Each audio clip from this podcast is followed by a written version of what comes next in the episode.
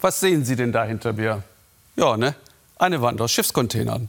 Und mehr sieht übrigens auch der Zoll nicht. Der kann bei Millionen von Containern nämlich nur Stichproben machen. Dabei ist klar, irgendwo hier sind Drogen drin und keine Bananen. Noch nie wurde so viel Kokain nach Europa geschmuggelt wie derzeit. Dreh- und Angelpunkt der belgische Hafen Antwerpen. Die Fahnder fast machtlos. Die Drogenmafia brutal über alle Landesgrenzen hinweg. Der Verkehr ruhiger als sonst. Die Corona-Krise hinterlässt auch im Hafen Antwerpen ihre Spuren. Es kommen viel weniger Container als sonst herein. Doch eine Ware boomt wie nie zuvor. Mit einer einzigen Bewegung kann sich ein Kranfahrer ein Jahresgehalt verdienen. Ein Kranfahrer kann 10, 50 uh, oder auch 90.000 Euro verdienen, wenn er einen Container an die richtige, zugängliche Stelle bewegt. Dirk Wirsum war Rechtsanwalt in den Niederlanden und verteidigte einen Kronzeugen in einem Prozess gegen eine kriminelle Vereinigung. Die bezeichnete die Staatsanwaltschaft als eine gut geölte Tötungsmaschine. Dirk Wirsum wird auf offener Straße kaltblütig erschossen. Den Container in eine andere Richtung stellen. Es fängt klein an mit vielen Komplizen und dann wird es immer größer. Es geht um ein milliardenschweres Geschäft mit dem Namen Kokain. Es sind nicht nur die also Dockarbeiter, sondern es sind auch andere in viel uh, höheren Positionen. So haben sie die volle Kontrolle über alles, was hier an Kokain hineinkommt. Uh, es ist organisierte Kriminalität und er kennt ihre Strukturen. Wir nennen ihn Walter. Er muss anonym bleiben. Walter ist Verbindungsmann verschiedener internationaler Ermittlungsbehörden. Es ist ein Katz-und-Maus-Spiel. Uh, Kriminelle nutzen neue technische uh, Möglichkeiten, uh, hacken Computer im Hafen, ändern dauernd die Strategie und versuchen immer etwas Neues. Antwerpen, einer der größten Häfen weltweit und eines der größten Einfallstore für Kokain. Millionen Container kommen an zig Terminals an, nur wenige davon kann der Zoll überprüfen. So wie diesen in einem Scanner, der ein Röntgenbild vom Container erstellt.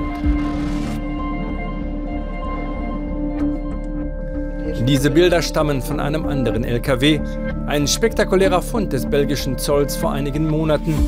Viele Tonnen Kokain versteckt zwischen Bananen.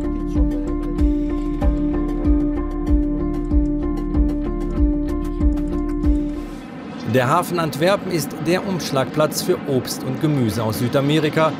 Ein Grund, warum Antwerpen bevorzugtes Ziel auch der Kokainmafia ist. Denn Kokain kommt ebenfalls meist aus Südamerika. Der belgische Zollchef beobachtet, wie sich das Angebot seit fünf Jahren verzehnfacht hat. Der rasante Anstieg hält auch in den Corona-Monaten an. Man hat nur in Südamerika jedes Jahr mehr und mehr Produktion von die Kokaine. Die spektakulärste Lieferung landet vergangenen Dezember in Galizien. Die spanische Polizei fängt dieses 20 Meter lange U-Boot ab. Die Ladung drei Tonnen Kokain mit einem Marktwert von 100 Millionen Euro. Zuvor hatte die Besatzung das U-Boot versenkt und versucht zu fliehen. Die europäischen Häfen sind offene Umschlagplätze für Waren aus der ganzen Welt und dazu gehören auch Drogen. Mehr als 60 Tonnen Kokain beschlagnahmte der Zoll im vergangenen Jahr in Antwerpen Tatsächlich aber kommt viel mehr. Experten gehen von 600 Tonnen aus. Und fehlt plötzlich eine Lieferung, kommt es schnell zu Auseinandersetzungen zwischen rivalisierenden Mafiagruppen. Wer hat das genommen? Ist es der Zoll? Ist es die Polizei? Oder sind es die anderen äh, die das, die Mafia das Und man merkt ja schon, dass wenn man sehr wichtige, wenn man sehr, äh, so weit fünf äh, äh, Tonnen Kokain, wenn wir das feststellen, dass es nachher Schießereien gibt. Seit gut zwei Jahren gibt es immer wieder Anschläge mit Handgranaten und Schießereien. Meist Auseinandersetzungen im Drogengeschäft, oft reichen sie aber auch über die Grenze nach Rotterdam.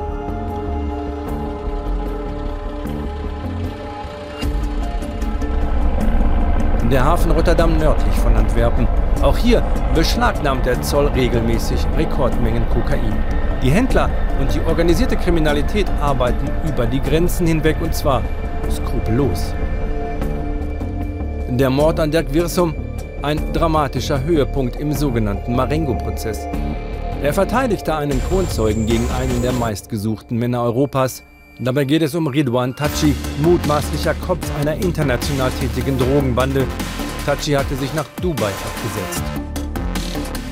Spezialkräfte nehmen Tachi kurz nach dem Mord in einem Luxusapartment in Dubai fest und finden jede Menge Dollar Bargeld und gefälschte Papiere. Und dann, einige Monate später, noch eine Festnahme in Dubai. Diesmal wird einer der mutmaßlichen belgischen Drogenbarone verhaftet. Die organisierte Kriminalität arbeitet über die Landesgrenzen hinweg. Ein großer Teil des Antwerpener Kokains geht in die Niederlande. Auch dort geht die Mafia brutal zu Werke. Wie bei einem Anschlag auf die niederländische Zeitung The Telegraph. Der Attentäter versucht, das gesamte Verlagsgebäude in Brand zu setzen.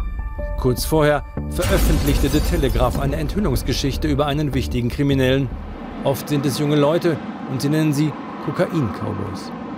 Journalisten arbeiten hier unter Polizeischutz. Es gibt eine Abteilung für Drogen, es gibt eine Abteilung für Geldwäsche und eine Abteilung für Gewalt. Und darunter hast du spezialisierte Teams, die schnelle Autos stehlen und verstecken. Und sie haben Waffen, können uh, töten. Also und wenn sie wollen und einen als Feind auf die Liste uh, setzen, uh, dann observieren sie dich, machen Fotos die ganze Zeit. Das ist sehr professionell. Das sind die, die Erkundungen einholen. Und du hast die Schläger, die schießen und töten dann. Zurück in Antwerpen. Der Hafen ist Belgiens wichtigster Wirtschaftsfaktor. Der gigantische Containerumsatz muss schnell abgewickelt werden. Genau das nutzt die organisierte Kriminalität aus. Kontrolle und Schnellheit, das ist äh, problematisch. Ein Analyst kann nicht äh, die äh, 10 Millionen Container analysieren und das dann muss man den Computer haben, die mit Algorithmen anerkannt, dass ein Container mit Bananen, dass das keine Bananen äh, gibt, aber dass in, in einer bestimmten Ecke, dass es da zum Beispiel Drogen oder andere äh, Waren sitzen. Der Chef des Zolls arbeitet an solchen Technologien, räumt aber ein, dass es noch Jahre dauern wird, bis diese eingesetzt werden können.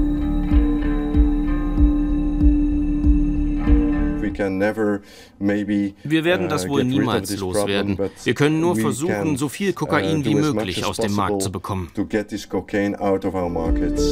Doch es ist nur ein Bruchteil der tatsächlichen Lieferungen. Auch wenn er Container scannt und Drogenhunde einsetzt, die Verluste nimmt die Kokainmafia in Kauf.